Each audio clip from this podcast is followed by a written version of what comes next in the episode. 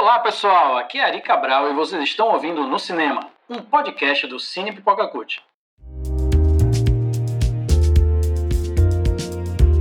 Hoje nosso episódio é História, Câmera, Ação, uma série especial sobre história, ela mesma, com H maiúsculo. E vamos discutir não só ela, mas ela nos filmes.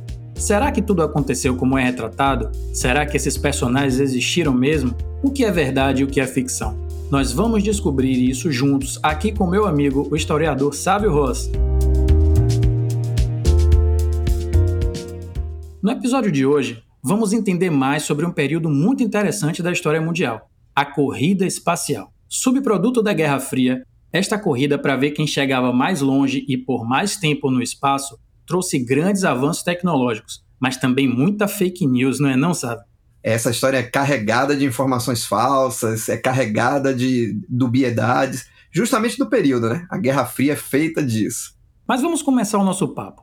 Na história, quais os primeiros registros do ser humano saindo do planeta? Olha, essa, essa pergunta já é parte desse jogo, né, de desinformações. Se pensarmos na saída física, ou seja, de um, de um corpo humano deixando os limites do planeta Terra, teremos só o cosmonauta Yuri Gagarin lá em 12 de abril de 1961 como o primeiro mesmo, né, que saiu dos limites do planeta Terra. Né? Limites físicos definidos de forma bem diferente, por exemplo, entre os Estados Unidos e a chamada Federação Internacional de Aeronáutica. Para os Estados Unidos, esse limite é de 80 km para cima. Já para a Federação Internacional de Aeronáutica, o limite é de 100 km, né? também chamada de linha de Karman, por causa de um teórico chamado Theodore von Karman, é, engenheiro e físico, que pensou esse limite, né? que definiu esse limite a passagem desse limite define o que é a, na, aeronáutica e o que é a astronáutica. Então, esses dois limi, limiares né, do que é aeronáutica e do que é astronáutica é definida a partir desses limites que não são iguais para essas duas convenções. Né? Você tem 80 km para um, 100 km para outro.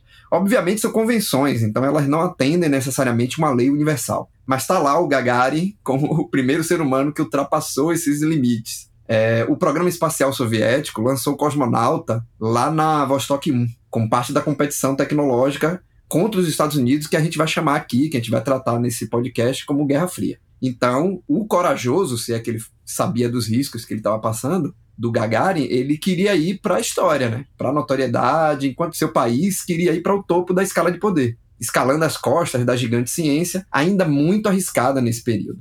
Mas se a gente pensar a ida do ser humano ao espaço antes desse Yuri Gagarin, mas sem ser fisicamente, temos dois caminhos bem interessantes. O primeiro é o conhecimento e o segundo é a imaginação.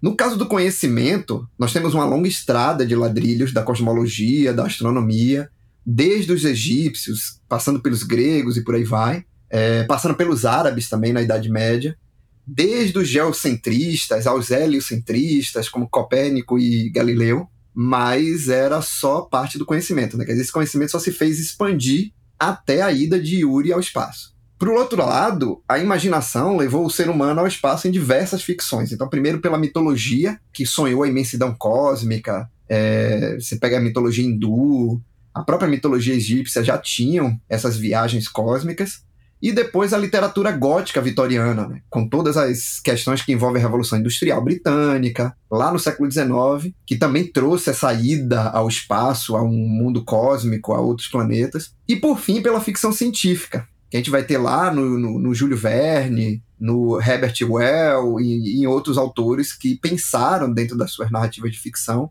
como seria ir para um mundo além planeta, né, além da Terra. Basta ver aquele filme A Viagem à Lua, né? Le Voyage à la Lune, do Marie-Georges Méliès, que lá em 1902 ele já apresentava ao mundo a ida desses seres humanos para um corpo celeste, né? Mais próximo de nós, que é a Lua. Então, apresentando o mundo a esse sonho, né? Que, que de viagem espacial, o começo dela, óbvio que cheio de irregularidades, né? Você vê os caras de cartola pousando no, na, na Lua e encontrando os lunáticos, né? Que é encontrando essas criaturas que lá viveriam. Então essa essa jornada ela começou nesse, nessa imaginação, ela foi para sua sua viagem física, mas ela não acabou, né? Ela ainda é um sonho nosso existente em diversas produções ficcionais, como 2001, Odisseia no Espaço, lá de 1968, Interestelar de 2014 e por aí vai. Então, eh, se a gente for pensar esses limites físicos, só lá com Yuri Gagarin. Mas imaginativo, de conhecimento, o ser humano já conhece o espaço já tem bastante tempo. Ô Sávio, conta aqui pra gente. Eram os deuses astronautas? Há uma coisa bem pitoresca na relação do passado com o conhecimento, né? Às vezes nós não temos respostas para tudo e tá tudo bem, não tem problema não ter, não ter resposta para tudo. O problema é que o conhecimento é um processo que muitas vezes se faz longo, né, dialogal, envolvendo pessoas e tempos numerosos. E o grande problema, na verdade, é que quando essas lacunas, esses vazios no conhecimento, eles existem, eles acabam estimulando pessoas a produzirem suposições que, na ausência de evidências e de métodos, elas se aproximam muito da ficção. Então, criam possibilidades fantásticas, né? Se a gente for pensar dessa maneira, é, mais empolgados pela criatividade do que pela ciência, a gente tem o ficcionalista que você citou né, na sua frase, o Eric von Däniken, que publicou um livro em 1968 chamado Eram os Deuses Astronautas, né? E esse livro ficou bastante famoso, ou para alguns espaços infame, né? Porque ele traz essa imaginação, essa ideia de que alienígenas e naves e astronautas e o cosmos e o espaço já eram parte de um cenário humano muito antes da corrida espacial. E na verdade não é nenhuma inocência o livro ser lançado justamente no período da corrida espacial. Eu cheguei a falar dele num artigo que eu escrevi sobre Indiana Jones, chamado Arqueologia, Antropologia e a História de Indiana Jones, publicado no Encontro de História da Ampu do Rio de Janeiro, é, sobre esse livro. Né? O livro do Dani que fez parte de uma literatura que a gente chama de pseudocientífica, pois não faz nenhum uso de método científico, apesar dela emular, ela simular, fazer de conta que é uma escrita e uma narrativa bastante científica. A gente tem franquias como Stargate, né? E outras que fazem dessa ficção, que bebem dessa ficção produzida pelo Deniker, né? É, o autor tem diversas acusações de fraude, né, de peculato na sua ficha criminal. Então ele já era uma pessoa envolvida com coisas dessa maneira, um literário frustrado.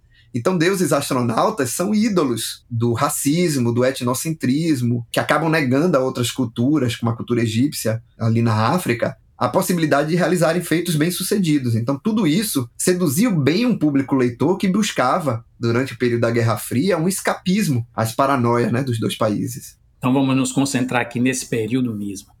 Qual a ligação entre o fim da Segunda Guerra Mundial e a Guerra Fria? Bem, elas são muito conectadas. Né? A Guerra Fria foi o, o período de tensão entre as duas potências vencedoras da Segunda Guerra Mundial com o fim do conflito europeu, lá em 1945, é, as duas nações, Estados Unidos e União Soviética, iniciaram um processo de disputas internacionais que tinham por base os confrontos ideológicos entre capitalismo e socialismo, né? capitalismo para o lado estadunidense e socialismo para o lado da União da República Socialista Soviética, mas que, na verdade, atualizavam o imperialismo né, no jogo geopolítico de influências. Então, o que antes acontecia com nações europeias em mundos diferentes da Europa, como a África, a Ásia, isso foi atualizado no período do fim da Segunda Guerra Mundial e início do que a gente chama de Guerra Fria. Se pensarmos de forma bem é, hobbesiana, do Thomas Hobbes, né, a Guerra Fria foi mais mundial que a Segunda Guerra Mundial, por exemplo, porque ela alcançou outros países, alcançou espaços do globo muito mais presencialmente do que foi a Segunda Guerra Mundial, que se limitou à Europa e alguns lugares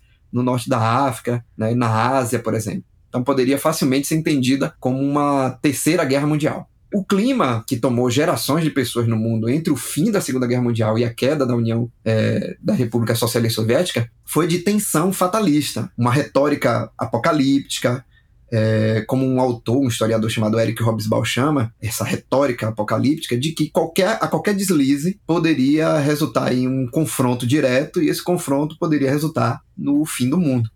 Podemos ver isso, por exemplo, com maestria num filme que eu adoro, gosto muito, chamado Doutor Fantástico, do Kubrick. É um filme de 64, em que ele fala justamente desse, desse pavor, né, do fim de tudo, da, do, do confronto bélico, da hecatombe nuclear. Então, o período da Guerra Fria foi uma espécie de jogo de war, só que sem confronto direto mas com joguetes, usando nações subalternas, que deixaram marcas até hoje. A gente pode ver isso também no relógio que conta o fim do mundo em Watchmen. Isso, exatamente, né? Aquele relógio. Na verdade, nos quadrinhos, a tensão sobre o fim do mundo ela é o tempo inteiro, nas 12 edições de quadrinho aparece isso. E no filme a gente vê também né, essa tensão, esse medo estadunidense do confronto entre as duas potências. Quem eram exatamente os Estados Unidos e a União Soviética naquele momento? A Segunda Guerra é, Mundial teve a Europa por tabuleiro, né? envolveu muitos países da Europa que outrora foram impérios poderosos.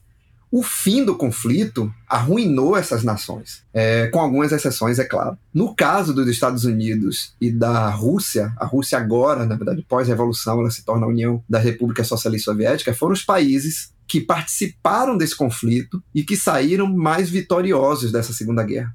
Não apenas no campo militar, mas também no campo ideológico. A gente tem que lembrar que os Estados Unidos sequer é, tiveram sua, seu território atingido nesse conflito. Eles participaram à distância, quase que EAD.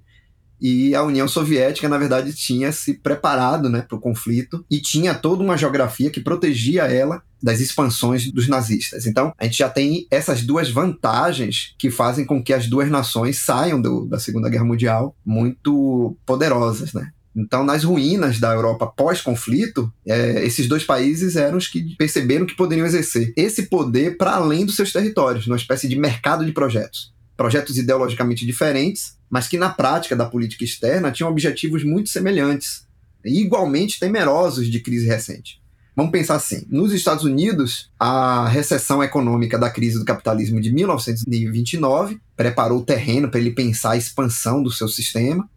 E a União Soviética tinha um medo da falta de compromisso com o projeto das outras nações e um assombro com uma espécie de sobrevida do capitalismo. Eles acreditavam que o capitalismo estava morrendo. A crise de 29 teria dito isso a eles. Então eles precisavam expandir o projeto deles de socialismo. De um lado havia um pavor sobre uma catástrofe de modo é, liberal de existir, e do outro, o um possível fim do, do capitalismo. Esse era o objetivo, por exemplo, da própria União Soviética. Eles estavam longe de, de alcançar esses objetivos por meios naturais. Então precisavam, obviamente, fazer uma expansão, ocupação, cooptação de nações para sua malha, né, para seu seu ideário. Por isso que era preciso atualizar essas nações do mundo em seus sistemas de existência, e aí Estados Unidos fez isso, a União Soviética também, e aí se tornaram dois estados insanos em corrida armamentista, bem aos modos dos complexos industriais militares. Né? Mas eles não disputaram só na frente armamentista, existia também uma corrida cultural, assim, pela divisão do tabuleiro mundial, digamos assim. Isso, cultural, ideológica, existiam muitas, muitas camadas desses domínios, né? Por isso que são duas nações que construíram uma oposição, e a gente tem que pensar essa oposição, né? Se a gente pensar, por exemplo, num, bipolarismo. Esse termo nem existe, mas eu vou, eu vou usar ele. Esse bipolarismo é, de uma crença de que a coexistência era insustentável fez com que esses dois blocos se opusessem no campo político, ideológico, socioeconômico, como herança né, da Segunda Guerra Mundial. Do lado ocidental, os Estados Unidos como pregador do imperialismo econômico do capitalismo. E aí é óbvio que entra nisso uma espécie de indústria cultural para promover, vender essa ideia de sucesso através do sistema econômico. No caso oriental, a União das Repúblicas Socialistas Soviéticas promoveu também um projeto, que é o projeto socialista, numa cruzada anticapitalista. Então eles pegavam todos os, os grandes problemas gerados pelo capitalismo e usavam como desculpa para que essas nações se aproximassem é, ideológica, economicamente deles. Né? Então, ambos buscavam o poder. O primeiro, pela sobrevida mesmo do sistema, né? após a crise e a atualização, e o segundo, entre um sonho comunista, né? mas que realizado às vezes de forma autoritária. Na impossibilidade de um confronto direto entre eles, talvez até indesejado, e a gente vê isso muito em, na ficção, a gente vê isso também na mídia, na mídia convencional, mídia histórica. Havia essa coisa do efeito catastrófico, que nem você falou de Watchmen e tudo mais mas no econômico também. Né? Os dois blocos optaram por uma disputa de cooptar essas nações no mundo aos seus regimes. Então, entre os apoios militares, espionagem, tinha uma propaganda imensa, e a propaganda era a arma do negócio. E, é claro, a corrida espacial, né? ligou esses pontos que eram do poder técnico da ciência e a supremacia ideológica desses países, né, desses blocos. É, eu estava assistindo o filme Apolo 10,5, que estreou recentemente na Netflix, esse ano ainda, e tem uma cena muito emblemática que ele mostra o discurso de Kennedy. O discurso em que ele fala: decidimos ir à Lua não porque é fácil, mas porque é difícil. E, e eu fico me perguntando: por que o espaço? Por que não uma corrida por outras soluções mais úteis? Por que não a cura de doenças, por exemplo? O que o estava por trás disso, sabe? Se a gente ouve esse discurso, né, esse discurso sobre essa nova fronteira que John Kennedy faz. É, esse discurso também aparece em uma, em uma animação o desenho Liga da Justiça, Nova Fronteira, que foi lançado em 2008, é, a gente consegue já ver um, uma ideia central nesse discurso, que é a ideia de desafio. O espaço era o novo desafio, né, a nova fronteira. Então era um desafio que só poderia ser suplantado com tecnologia e conhecimento. E, claro, né, armamento. Né? Então as mesmas engenharias que poderiam levar para a fronteira além da Terra elas evidenciariam a superioridade técnica. Então, as duas grandes potências perceberam o quanto que a ciência e o poder militar podem exercer influências mútuas no processo de conquista das nações, numa espécie de propaganda performática. Chegar ao espaço, flutuar fora de um veículo, pousar na Lua, são imensamente significativos na legitimação de poder quem conseguir fazer essas façanhas é, demonstra uma habilidade imensa e uma tecnologia superior. Então, o significado da Lua, por exemplo, é de uma ocupação territorial, né? um passo além da travessia do solo terrestre ao espaço para além da exosfera. Então, tocar os pés e os instrumentos na Lua é ocupar um território inóspito para a maioria dos países do mundo, que sequer cogitavam a ideia de terem programas espaciais. É, respondendo sua pergunta, a corrida não foi para ter soluções úteis, mas foi um jogo de poder técnico armamentista. Então, poderiam se pensar qualquer outra coisa do tipo, ah, poderia é, usar essa tecnologia, essa ciência para curar doenças. Mas curar doenças só se torna interessante para essas nações se ela for rentável, se ela for proveitosa. Então, nada é mais rentável que a guerra. Isso acaba por declarar a corrida espacial como uma corrida armamentista além de uma corrida tecnológica, científica e por aí vai. Então, no final das contas, não era muito diferente das grandes navegações, né? Que existia uma, uma grande disputa entre Portugal, Espanha e alguns outros países, como a Holanda também, para descobrir um novo território que seria a América depois. Podemos fazer esse paralelo? Podemos, né? Não à toa, o aparato tecnológico para construir as embarcações ele era uma corrida também, né, para se conhecer técnicas novas, instrumentos novos, usos de instrumento, ocupação desses territórios. Então é muito parecido mesmo, né, com essa corrida comercial, armamentista, no caso das grandes navegações. E aqui o grande diferencial com a corrida espacial é que ela elevava a grande potência esse processo de ocupação de um lugar inóspito. Né? Navegar se tornou obsoleto no período em que agora atravessar o espaço virou a nova sensação. Agora, assim, quem foi que realmente lançou esse desafio? Quem foi que começou essa corrida? Foi o próprio Kennedy ou, ou não? Olha, se pensarmos enquanto corrida tecnológica, podemos nos perder em várias minúcias entre as duas grandes potências, né, os resquícios lá da Segunda Guerra Mundial. Mas se o caso for mais pragmático, a investidura às viagens espaciais, a União Soviética lançou em 57 o Sputnik. Então, esse lançamento do Sputnik, o sucesso que ele teve enquanto satélite artificial, transmitindo informações por 21 dias, é, sem saber que informações eram essas, fez com que a anteninha dos estadunidenses se levantasse e dissesse: opa, a gente precisa fazer alguma coisa também. Quando eles lançaram o Sputnik 2 com a cadela Laika, mas houve morte na reentrada do veículo, mas na época isso não foi informado, os Estados Unidos perceberam que era melhor tomar atitude em relação a isso. Obviamente, a gente está falando aqui do discurso de Kennedy, o discurso de Kennedy foi televisionado, ele foi uma informação pública sobre a corrida espacial.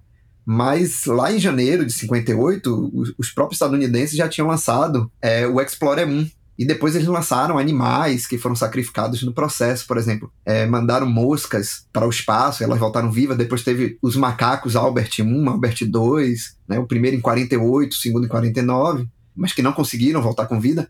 Então a gente já vê que esse processo ele já existia antes de ser público, de corrida, uma coisa mais secreta. Até a França enviou, enviou uma gata. Rapaz, sério? uma gata, né, um, um felino, é, em 1963. Então a gente já vê que os países já estavam pensando essa coisa de que o espaço é a nova, é o novo jogo, né, o novo cenário. Esses lançamentos datados antes dos russos não chegaram a causar ameaça, como foi o caso da crise do Sputnik, chamada assim pelo presidente Eisenhower. Né? Ele diz assim: olha, essa crise do Sputnik é justamente o medo que nós temos desse avanço dos soviéticos no mundo. Por isso que a corrida de fato começou quando os soviéticos lançaram esses foguetes. Né? Mas antes mesmo desses motores ligarem, os dois corredores já estavam intoxicados de paranoia sobre o futuro. E aí nós temos os três projetos dos Estados Unidos o projeto Mercury, o projeto Gemini e o programa Apollo. que inclusive são terreno fértil para dezenas de filmes.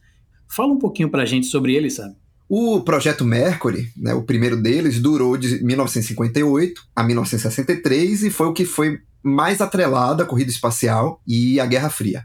Começou com missões não tripuladas, depois foram enviados os primeiros animais e só começou com tripulantes humanos em 1961, com a ida solitária do, do Alan Shepard ao espaço. O caso do Gemini, que o nome já diz tudo, né, de gêmeos, já contava com a possibilidade de enviar dois tripulantes e esteve em vigência desde 1961 a 66. É, foi o upgrade da nave do Mercury que gerou a, a nave do Gemini, né? E a ampliação também dos objetivos do primeiro programa. Também foram os primeiros ensaios de movimentação fora da nave, além de diversos experimentos com ausência de gravidade, a questão de resistência no, do tempo no espaço. Então, enquanto o Mercury ele tinha esse teor mais militar, o Gemini acabou abraçando essa coisa mais científica enquanto programa. O caso do programa Apollo, que durou de 61 a 72, ele é mais significativo, né? Porque o Apollo é como você falou, né? Esses programas geraram filmes e o programa Apollo foi o que talvez tenha gerado mais informações de filmes, inclusive pela mediatização do programa, né? Foi um dos programas mais propagados nos noticiários. Então foi o programa Apollo, em sua 11 missão, por exemplo, que aqueles astronautas Michael Collins, Neil Armstrong e o Buzz Aldrin pousaram na Lua. Então, na verdade, só o Aldrin, o Aldrin e o Armstrong né, desceram com o módulo espacial, enquanto o Collins se manteve na, na aeronave. Então, tudo foi transmitido pela televisão, transformando a corrida espacial em um espetáculo que deixou muita gente em dúvida. Dúvida a ponto de que até hoje tem gente que desacredita dessa missão. Dizem que foi um engodo, que foi uma farsa. E ainda dizem que foi o Kubrick que dirigiu, viu? pois é.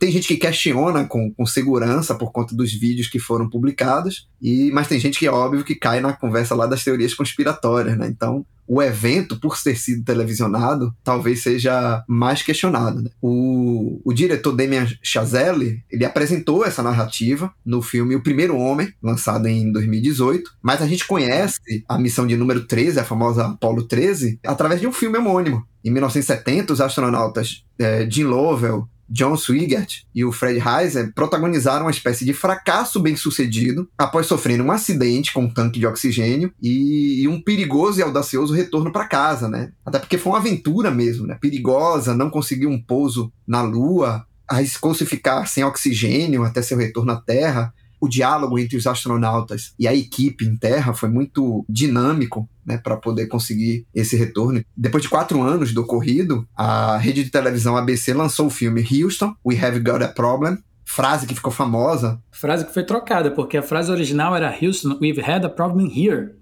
E aí no filme eles, fal eles falaram a frase Houston, we have a problem. E isso ficou famoso e foi utilizado no filme Apollo 13. É. Nesse filme, Houston, we've got a problem. Isso. Que, que, é muito engraçado isso. Porque o nome do filme não é igual nem a frase que foi, nem a frase que foi ficcionalizada. Sim.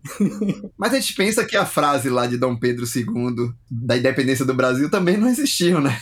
Sim, sim. Vê o quanto que, na verdade, a história gosta de criar grandes frases que ficam marcadas, né?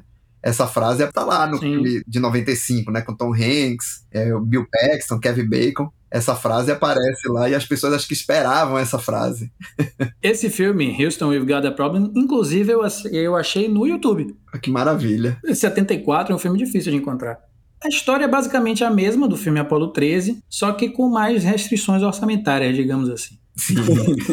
Sim, eu queria voltar um pouco para a gente aprofundar um pouco mais o projeto Mercury, tem um filme muito interessante chamado é, Mercury 13, que é um documentário que fala das mulheres que foram selecionadas para fazer todos os testes, se saíram muito melhores do que os homens, mas na verdade não foram selecionadas para irem ao espaço, porque os Mercury 7, que eram os homens, já tinham, os sete originais, né, já tinham sido selecionados eu acho que até hoje é assim, mas na época era muito pior, não é? Não... Essa relação de gênero, ela tem uma história que está sendo melhor tratada é, mais recentemente, né? Você citou o documentário, tudo, porque a gente tem um vislumbre dessa situação muito mais recente do que do período. Numa sociedade patriarcal, onde se constrói uma relação hierárquica desigual, né? uma relação hierárquica desigual entre homens e mulheres, é de se esperar que as instituições também sejam cooptadas por essa ideologia de gênero.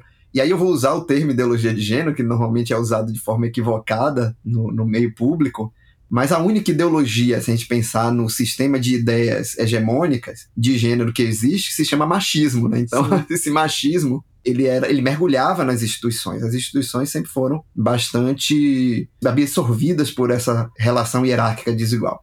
Mas temos o cinema como um ponto de partida do vislumbre de um passado bem diferente desse esperado. Né? Se a gente for pensar no filme Estrelas Além do Tempo, né, que retrata o período da corrida espacial e da Guerra Fria. Do Projeto Mercury também. Isso, né? O Projeto Mercury traz, né, esse, esse... Que, na verdade, o Projeto Mercury é mais documentário, né? Não é, não é uma ficção. Não, eu tô falando o Projeto Mercury em si. Porque Estrelas Além do Tempo, as matemáticas e a engenharia, elas estão fazendo parte do Projeto Mercury, do primeiro projeto de corrida ao espaço. Isso. São um panteão né, de mulheres negras que foram cruciais para o programa espacial estadunidense e que ficaram ocultadas por muitos anos na memória da corrida espacial. E aí é óbvio que a gente tem que entender isso que são por questões sexistas, racistas, questões, inclusive, em meio ao conflito geopolítico e os avanços tecnológicos da época. A gente tem que lembrar que foi na década de 60 que estavam tendo os movimentos feministas, os movimentos de direitos civis das populações negras. Então, essas coisas que aparecem no filme acabam sendo parte do contexto da época. No caso da triagem promovida pela NASA para a escolha dos pilotos às missões tripuladas, obviamente priorizaram aviadores e atletas do sexo masculino. Porém, nesse grupo de candidatos, centenas de mulheres se candidataram. Né? Então, 13 delas ganharam destaque história que podemos ver nesse documentário que você citou e que acabaram não sendo é, chamadas para o programa depois. Então, mesmo com os esforços do patriarcado bastante forte no período, muitas mulheres se destacaram na corrida espacial e logo depois se tornaram presentes e evidentes no processo, como a cosmonauta Valentina Vladimirovna Tereshkova, que foi tripulante da Vostok 6, né, lá em 1963. Então, parte desse programa terem também a presença de mulheres era esse jogo dúbio dos Estados Unidos de, poxa, se até os russos já lançaram uma pilota, uma cosmonauta, né? A gente poderia também fazer isso. Mas é óbvio que são outros cenários, outros contextos, e, e é bom ver esse, esse documentário. Eu gostei bastante desse documentário até. Interessante que a primeira mulher norte-americana a ir para o espaço foi Sally Ride em 1983, 20 anos depois da primeira russa da Valentina Tereshkova. É um atraso muito grande, né, para uma, uma decisão, né, para uma coisa assim. Sim, sim. Um outro filme também que eu queria citar sobre o Projeto Mercury é Os Eleitos, que é um, um filme de 1983 que fala mais em detalhes, assim, mas como é um filme de ficção, né, ele pinta em tintas épicas, assim, os, os homens, os grandes heróis que foram é, ao espaço e tal, mas ele é interessante porque tem uma série mais recente com o roteiro da National Geographic, né? Então a gente espera que seja um pouquinho mais fiel à realidade. Mas o filme já começa em 1947 mostrando o Chuck Yeager, né? Quando ele faz a quebra da barreira do som. Sim, por isso que esses aviadores foram tão importantes, né? Porque a resistência física deles e o conhecimento técnico de pilotagem era primordial nesse período, né, para constituir os pilotos. E realmente esse filme é, é, muito curioso porque ele trata, né, de forma bem épica, é aquela coisa com a trilha sonora, com o sofrimento, com a coisa do heróico, né? Sim, sim, sim. Sávio, quais foram os impactos da corrida espacial para a sociedade atual? Que é que isso mudou no relacionamento geopolítico? Podemos ver que muitos lugares é, vivem hoje conflitos que foram duradouros, né, que foram lá estimulados durante as manobras na Guerra Fria. Então, o empate das duas potências na região da Coreia, por exemplo, gerou o mundo bipartido que lá dura até os tempos atuais, né? Coreia do Norte, Coreia do Sul. É, a derrota dos Estados Unidos no Vietnã também motivou é, uma vergonha, envolveu mudanças políticas no período e motivou uma quantidade enorme de filmes. Né? A gente pode ver Nascido para Matar, de 87, Bom Dia Vietnã, também de 87, De 86. Então, os resquícios desse período, eles foram não só na realidade, como foram também na, na ficção, é, encarando essas fragilidades dos países. A própria derrota da União Soviética no Afeganistão, ela aparece no filme Rambo 3, né, lá de 1988, depois de oito anos de interferência mal sucedida dos soviéticos lá. Então tudo isso deixou evidente que o avanço tecnológico foi pouco decisivo para o desfecho das batalhas, dos conflitos ainda que tenham sido grandiosos para os campos, né? como a astronáutica, é, como a gente viu. Então, na verdade, É curioso porque começaram como projetos militares e foram cada vez mais se solidificando como projetos científicos. Né? Esses avanços foram cruciais hoje para o mercado de bens de consumo, é, estudos sobre a física, sobre a saúde, o exponencial avanço tecnológico de computadores, celulares, etc. Então, tudo isso foi possível a partir dessa corrida é, armamentista, que depois se tornou corrida científica e depois se tornou cooperação. É, no cenário atual, nosso atual cenário técnico, ele é fruto desse período a malha de satélites sobre o mundo, né? aproximou as pessoas de um jeito que até então não era, não era visto, para o bem e para o mal. Somos mais acessíveis e conectados hoje, mas também produzimos cada vez mais lixo, inclusive no espaço. Né? É uma quantidade enorme de satélites que foram abandonados e que estão lá no espaço, causando prejuízos diversos. Né? O ser humano, em todo lugar que vai, deixa um pouco de, de lixo. Né? A corrida espacial teve um fim? E a Guerra Fria teve um fim também? Olha, essa é, é assim, antes mesmo da Guerra Fria ter seu fim oficial, os cientistas dos programas espaciais produziram uma espécie de acordo de paz.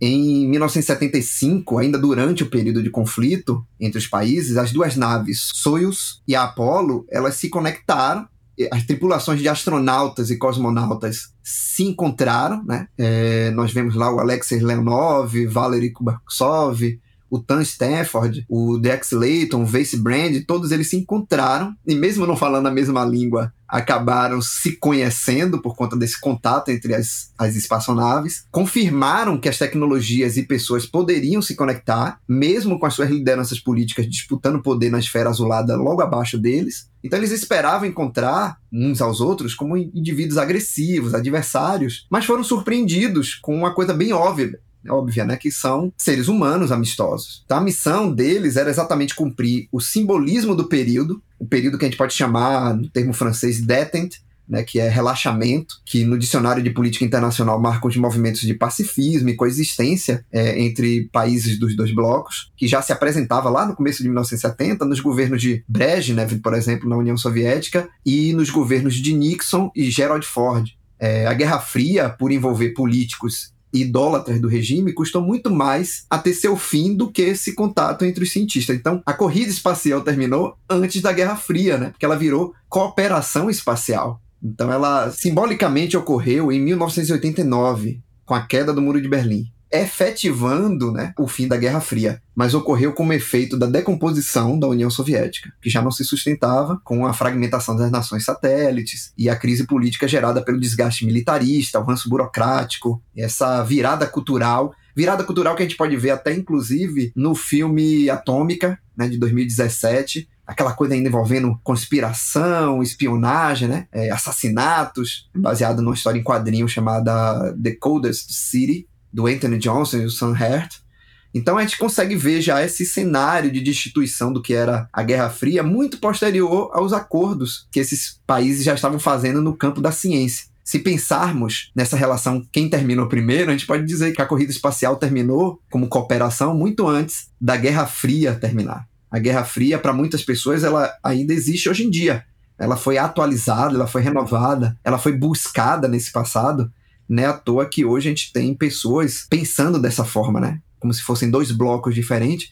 Inclusive, temos a existência caduca da OTAN, persistente no cenário político internacional, causando a guerra da Ucrânia com a Rússia, por exemplo. Inclusive, a gente aprofundou muito mais esse assunto lá no primeiro episódio, não foi não, sabe? Isso, que falamos da guerra da Ucrânia com a Rússia, foi verdade. Sim, eu queria lembrar aqui um, um filme interessante chamado No Assombroso Mundo da Lua, que ele é de 1967, do diretor Robert Altman, e que eu vou ter que dar um spoiler, porque é uma cena muito interessante do final, porque faz parte da corrida espacial, quem chega primeiro, quem chega primeiro, a NASA, tão desesperada, manda um astronauta, que é o James Caan, só de ida, com um abrigo, porque eles não tinham tecnologia para trazer ele de volta. Ele teria que ficar esperando a Apollo ficar pronta para resgatar ele, lá no, na história do filme. Só que quando ele chega lá, ele percebe que já tinha uma nave russa que tinha caído lá e a nave tinha tido um pouso mal sucedido e estavam todos mortos. Então ele encontra a bandeira da União Soviética e ele acaba hasteando as duas bandeiras no final na Lua. Isso em 1967, o que foi um, um final muito polêmico na época, porque estavam em plena Guerra Fria, né? Para você achar as duas bandeiras assim, é um sinal de paz no final do filme que não, não ficou muito legal na época. A gente tem que lembrar que às vezes a mídia de entretenimento, né, a arte em geral, ela nem sempre corrobora com seus políticos, seus burocratas e militares, né? Muitas das vezes o artista ele quer justamente alfinetar esse cenário, construir uma outra realidade, possibilitar um escape, né, para aquela condição, para aquele mundo que está ali.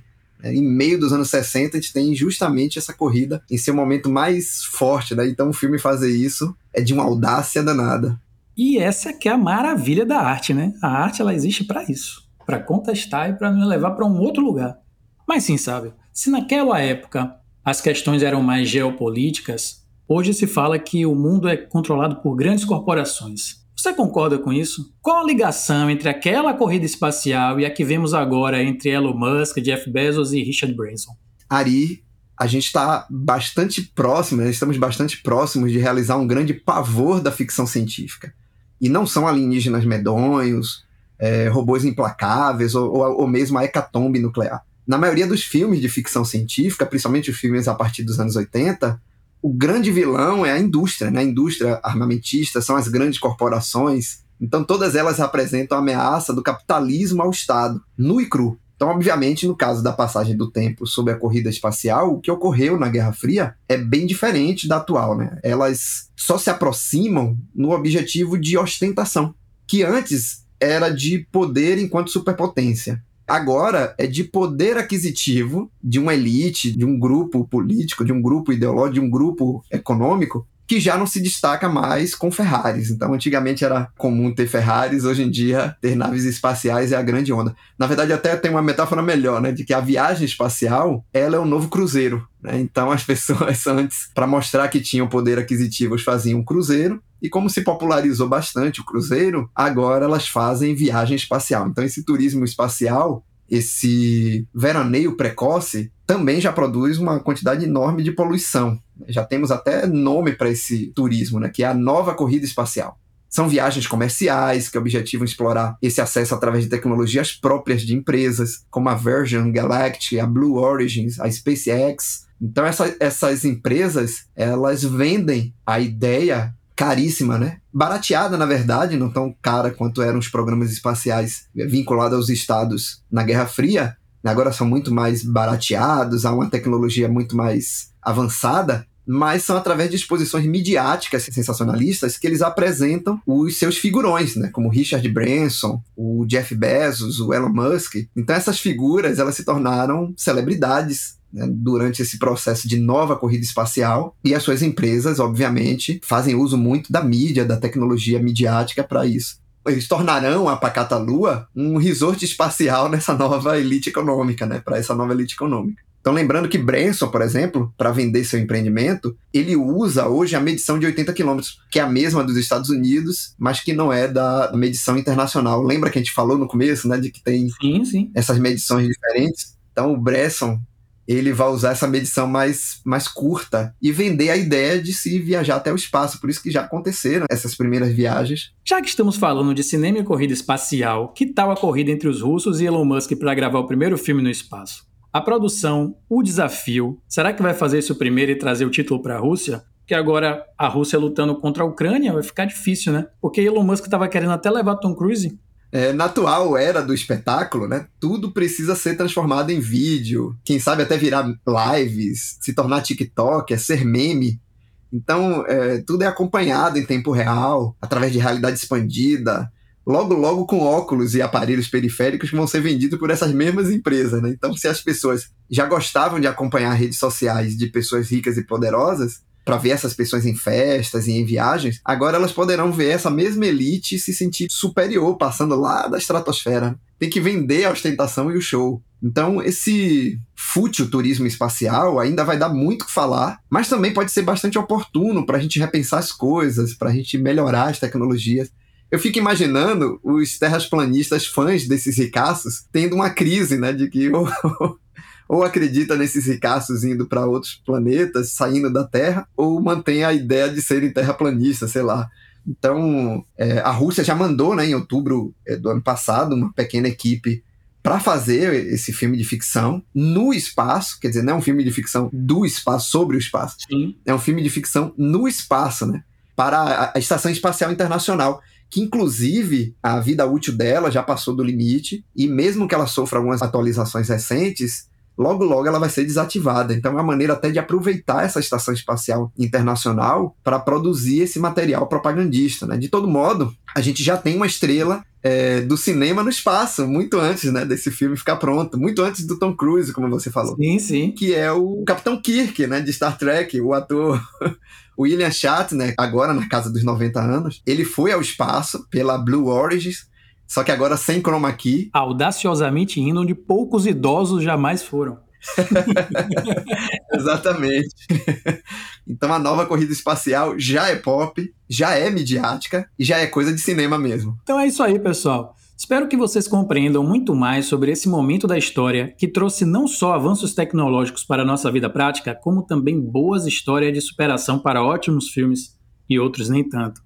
Gostaria de agradecer aqui ao historiador Sávio Ross, que trouxe todas essas explicações para a gente. Mais algum recado, Sávio? Bem, acho que o recado que eu deixaria é que boa parte desses conflitos ideológicos, desses conflitos polarizados entre um lado azul e um lado vermelho, eles ficam bonitinhos na ficção, na, no cinema, nas séries de TV, mas aqui pra gente, na realidade, é bom que eles fiquem, na verdade, no passado, né? Vamos manter eles no período de Guerra Fria e aquecer nossos, nossos corações com outra coisa que não a guerra, né? Então, torço para que as pessoas assistam os filmes, se divirtam, sem necessariamente entrarem nessa paranoia de Guerra Fria. Lembrando que no programa de hoje, para entender a corrida espacial, os filmes e séries citados foram O Primeiro Homem, de 2018, No Assombroso Mundo da Lua, de 1968, os Eleitos, de 1983, Houston, We've Got a Problem, de 1974, Apollo 13, de 1995, Gagarin, O Primeiro no Espaço, de 2013, Estrelas Além do Tempo, de 2016, Mercury 13, O Espaço Delas, de 2018, Doutor Fantástico, de 1964, Stargate, de 1994, Watchmen, de 2009, Atômica, de 2017, Apollo 10,5 Aventura na Era Espacial, de 2022 e Viagem à Lua, de 1902. Mas não precisam anotar enquanto eu falo, que vamos colocar direitinho aqui na descrição. Fiquem ligados no podcast No Cinema, um podcast do Cine Pipoca Cult produzido em parceria com a Súbito. Vamos ainda analisar aqui personagens, livros e conversar com diretores de cinema brasileiros. Assine o no cinema, ative as notificações e acompanhe a gente no Instagram, arroba cinepipocacult ou no site cinepipocacult.com.br. Até mais!